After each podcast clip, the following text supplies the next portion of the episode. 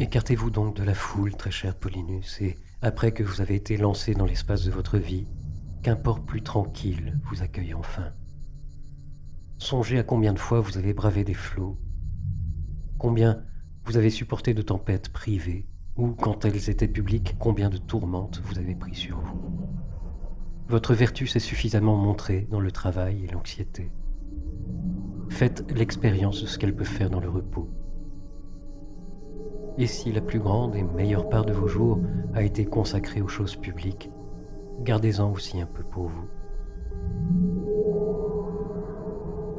Ce n'est pas vous inviter à un repos fait d'inertie ou de négligence. Ce n'est ni dans le sommeil, ni dans les plaisirs adorés de la foule que je veux plonger ce qu'il y a en vous de vivacité d'âme. Vous n'allez pas vous reposer. Vous allez trouver des affaires plus grandes encore que tout ce que vous avez eu à faire jusqu'ici, et qui seront à traiter, loin des tracas et des soucis. Vous administrez les revenus de l'univers avec le désintéressement qu'exigent les revenus d'autrui, et avec autant de zèle que si c'était les vôtres, aussi religieusement que si c'était ceux de l'État. Vous savez attirer l'affection dans une position où il est difficile d'éviter la rancœur. Et pourtant, croyez-moi, mieux vaut s'occuper à régler les comptes de sa vie que ceux des comptes publics. Cette force d'esprit, capable des plus grandes choses, cessez de la consacrer à un ministère honorable sans doute, mais peu apte à rendre une vie heureuse. Appliquez-la désormais à vous-même. Et songez que si vous vous êtes dévoué assidûment depuis l'enfance à de nobles études, ce n'était pas pour devenir le gardien fidèle de plusieurs milliers de mesures de blé. Vous promettiez de plus grandes et de plus hautes espérances. On ne manque pas d'hommes qui joignent au goût du travail une intégrité scrupuleuse.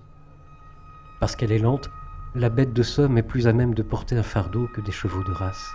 Qui oserait ralentir une vive et généreuse allure sous une lourde charge?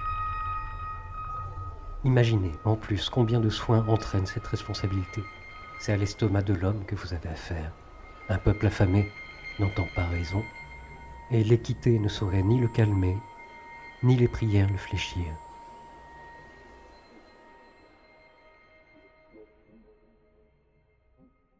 Il y a peu, dans les quelques jours qui suivirent immédiatement la mort du César Caligula, et si jamais on puisse conserver aux enfers un sentiment,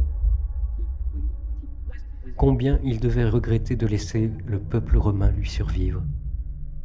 Il ne restait de subsistance que pour sept ou huit jours, et tandis qu'il construisait des ponts en assemblant des navires, et qu'il se faisait un jouet des puissances de l'Empire, nous étions proches de subir le dernier des malheurs même pour des assiégés. La famine. La famine est la ruine de toute chose qui en est la conséquence. Voilà ce que coûtait cette imitation malheureuse et superbe d'un roi fou et étranger. Dans quelle situation d'esprit durent être les magistrats chargés des approvisionnements publics? Menacés par le fer, des pierres ou du feu? Par Caligula même, ils prirent grand soin de dissimuler le mal qui couvait c'était agir sagement.